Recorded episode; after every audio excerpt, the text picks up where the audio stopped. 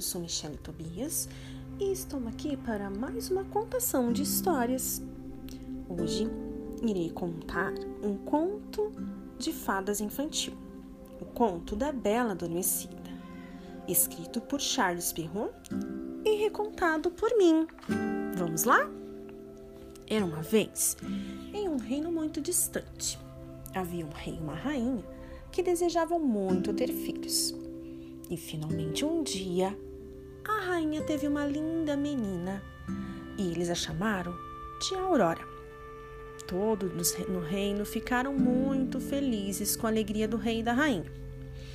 E para o batizado de Aurora, os reis convidaram três fadas: Flora, Fauna e Primavera.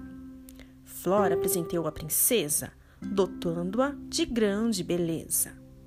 Fauna ofereceu-lhe um dom, o dom da maravilhosa voz, para que cantasse e encantasse todos com muita alegria.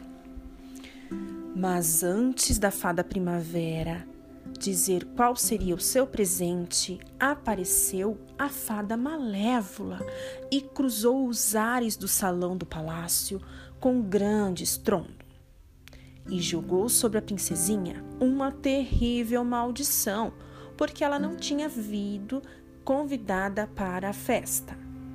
Então, no dia em que a princesa completar 15 anos, ela morrerá ao espetar o dedo no fuso de uma roca de fiar. Em seguida, a fada saiu voando pela janela e desapareceu.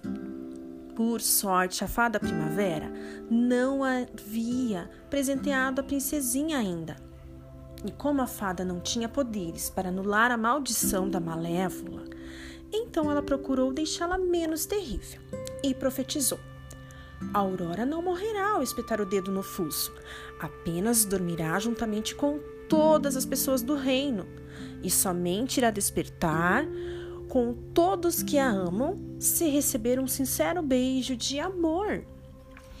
Então o rei e a rainha ficaram muito assustados e desesperados.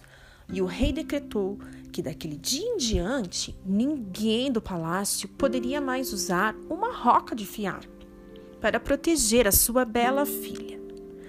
Depois do susto, o tempo foi passando, a princesinha Aurora foi crescendo saudável, linda e alegre, e sempre cantando suas canções, que alegravam todos no castelo. Diante da bondade e da alegria contagiante da princesa, com o passar dos anos, as pessoas acabaram esquecendo a maldição que Malévola havia profetizado. E no dia em que completava 15 anos, a princesa caminhava sozinha pelo jardim do castelo, quando de repente observou uma escada que levava a uma torre isolada dentro do castelo. Subiu essa escada e chegou diante de uma porta. Muito curiosa, Aurora entrou e se deparou com uma velhinha fiando uma roca. A velhinha que vivia isolada na torre não sabia da ordem do rei e nem sabia sobre a maldição que havia sobre a princesa.